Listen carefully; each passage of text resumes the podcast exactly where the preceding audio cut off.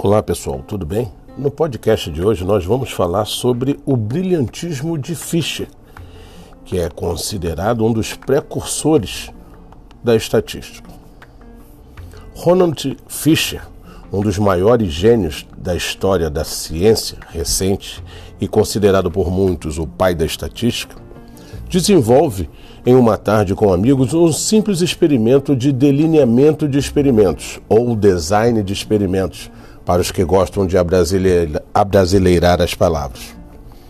A história que é contada agora, quase como uma lenda entre os estatísticos, foi publicada pelo próprio Fischer em seu clássico livro The Design of Experiments e conta a história de uma senhora que jurava que conhecia e conseguia diferenciar se o leite era posto antes ou depois do chá.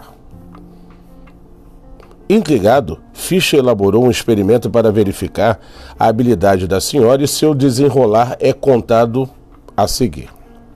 Bem, como todo bom inglês, Fischer se reuniu com seus amigos para tomar um chá ao fim de uma bela tarde nublada típica da Inglaterra. Durante a conversa, uma senhora, que ninguém menos que Muriel Bristol, diz que consegue diferenciar se o leite é posto antes ou depois do chá. Mas, como teimoso que era, Fischer duvida e propõe o seguinte teste. Primeiro, oito xícaras de chá serão utilizadas, sendo quatro em que o leite foi posto antes e quatro em que o leite foi posto depois.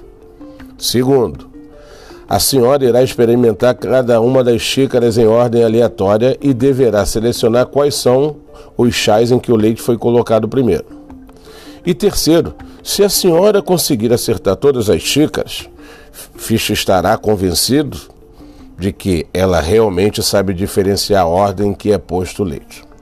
Bem, em termos estatísticos, a história tem elementos de aleatorização e delineamento de um experimento simples. A hipótese nula define que a senhora não tem habilidade de diferenciar se o leite é posto antes ou depois. Ou seja, a chance dela acertar é um mero acaso. É a mesma de jogar uma moeda. Fischer então definiu o nível do teste de 5%. Lembrando que temos oito xícaras no total e ela deve selecionar quatro. Temos 70 combinações possíveis. Utilizando um pouco de inferência, a região crítica deve ser definida de forma que a probabilidade de a senhora acertar certo número de xícaras, ou seja, menor que 5% definido. Então, criou-se uma tabela de probabilidade dos eventos possíveis. E note que a probabilidade de acertar 3 ou mais é de 17 sobre 700. Ou seja, equivale a 0,2428. Por outro lado, a probabilidade de acertar as quatro é de 1 sobre 70, que corresponde a 0,0143, que é menor que 0,05. Portanto, a região crítica foi selecionada. Então, diz Fischer, se a senhora acertar as quatro xícaras com leite colocado antes, então temos evidências para dizer que a sua probabilidade de acertar não é uma, um mero acaso, o que faz entender que ela possui uma habilidade. Então, assim, pensando numa distribuição, eu tenho que a chance dela não acertar nenhuma xícara é uma combinação única, então me dá uma probabilidade de 1 sobre 70. Ela acertando uma xícara, eu tenho a possibilidade de 16 combinações, que me daria a probabilidade de 16 sobre 70. Ela acertando duas xícaras, eu tenho a possibilidade de 32 combinações, o que me dá a probabilidade de 32 sobre 70. Se ela acertar três xícaras, eu tenho um total de 16 combinações possíveis, o que me dá 16 sobre 70. E se ela acertar as quatro xícaras, eu tenho uma combinação possível que me dá 1 sobre 70. Em apenas uma conversa, Fischer mostrou aos seus colegas as, toda a sua genialidade a respeito de sua teoria em planejamento de experimentos.